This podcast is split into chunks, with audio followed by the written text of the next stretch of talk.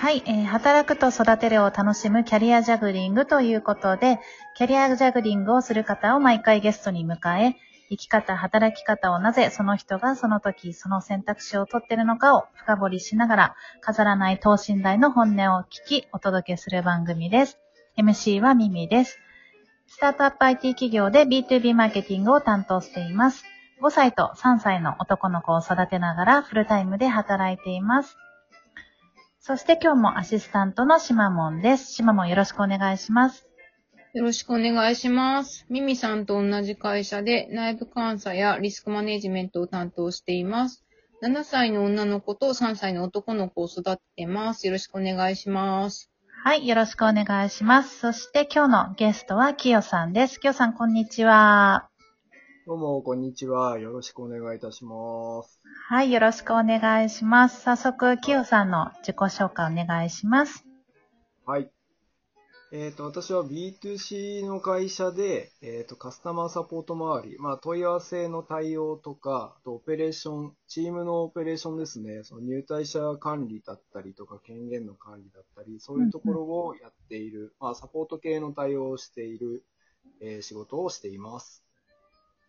はい、ありがとうございます。えっと、ご家族構成も教えてください。はい。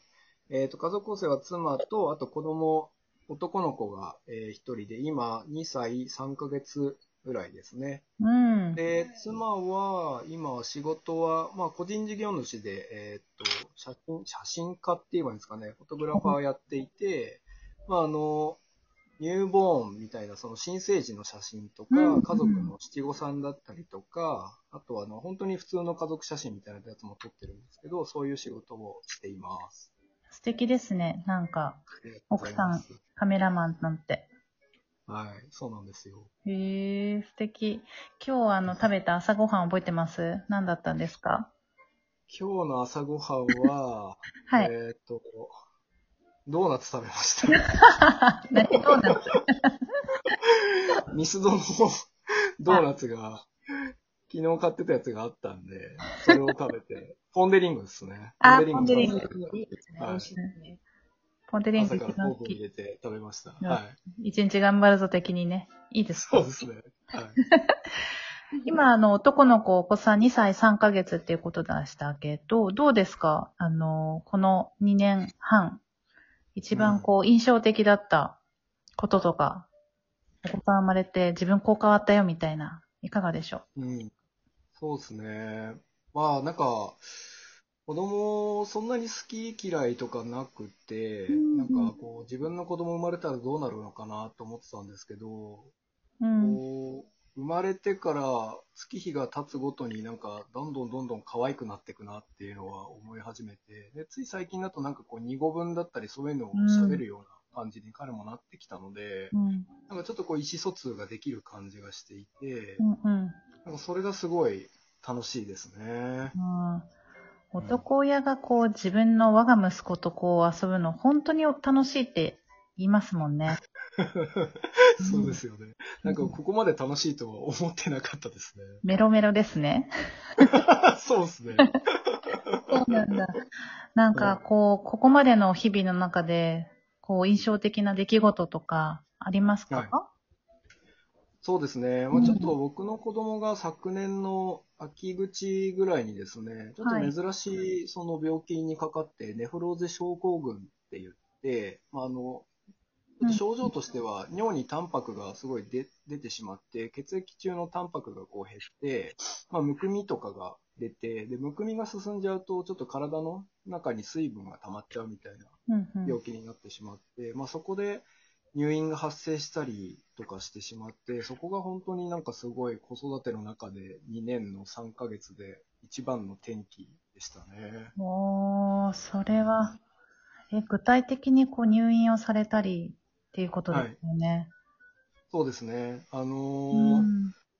9月だったかな。うんちょっとそのおかしいねっていう感じになったので、病院受診してみたら、ちょっと検査結果良くないので、大きい病院行ってくださいって言われて、はいで、まあ、家から近く1時間ちょっとぐらいかかるんですけど、はいそこの病院で再度検査したら、あこれはちょっとネフローゼっていう病気ですって言われて、はい。即入院して、で、あの、ちょっとその治療の薬が、まあ、ステロイド薬を使うので、うんそのステロイドの薬を調整するために、で、日々のその血液検査とか尿検査の数値もきちんとウォッチしていかないといけないから、1ヶ月間の入院になりますって言われて、そこから突然の入院生活が始まりましたね。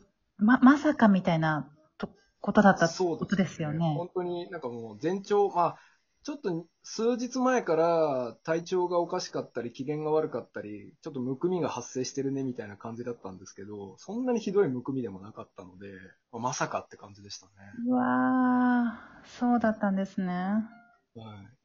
実際コロナ禍でこう入院生活も大変だったんじゃないですか、そうですね。うんなんかその、病院のリスク管理的には、はいその、片親一人、あ、片親というか、その、両親二人いるうちの一人しか面会、一日一回面会しかできなくて、かつその、一日いられるっていうわけでもなくて、3時間のみっていう制限があったので、うん。あの、そこの中でちょっと妻ともやりくりして、交互に行ったりとかしてましたね。うん。うん。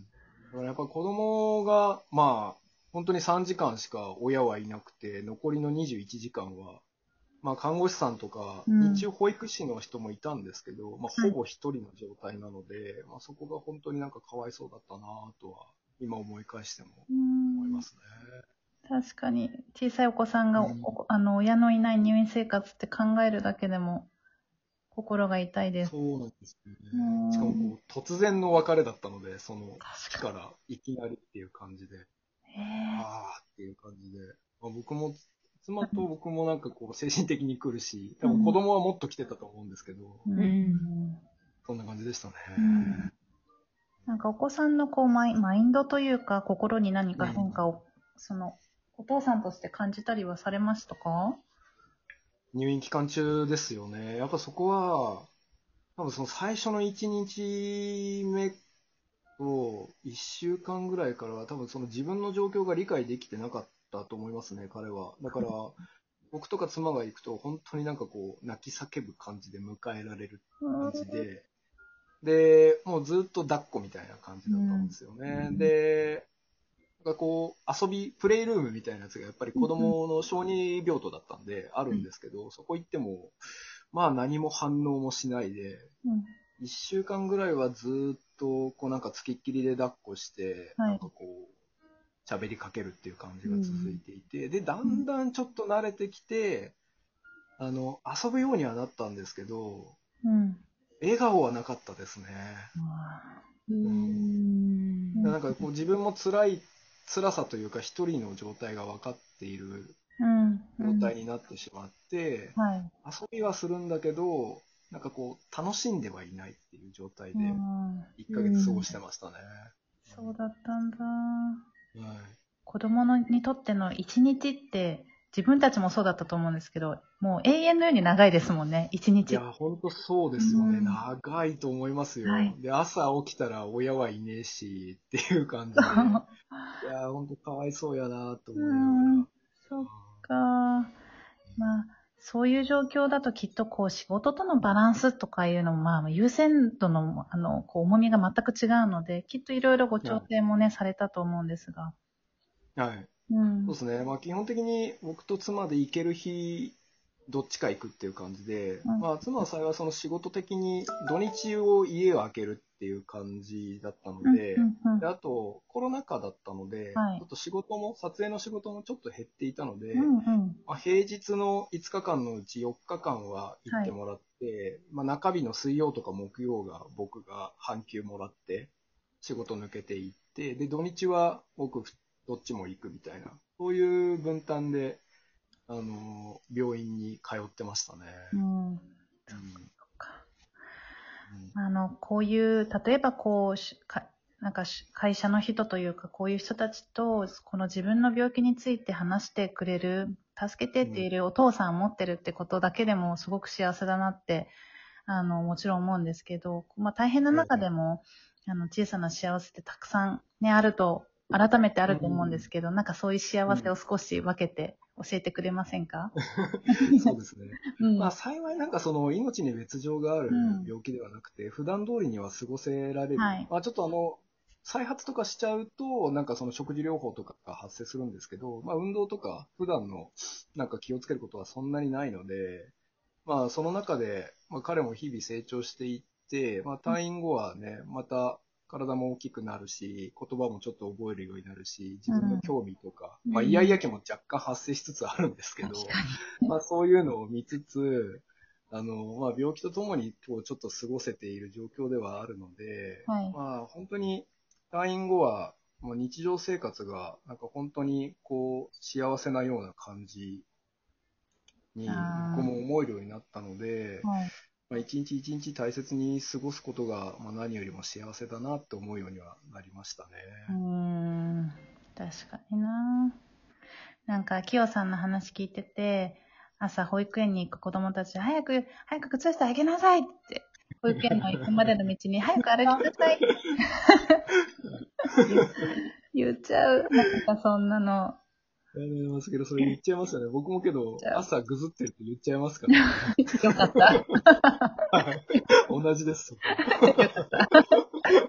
うん、でも確かにそう、こう、普段の日常の幸せって感じる瞬間を、こう、自分自身もこう見逃さないようにしようって今思いました。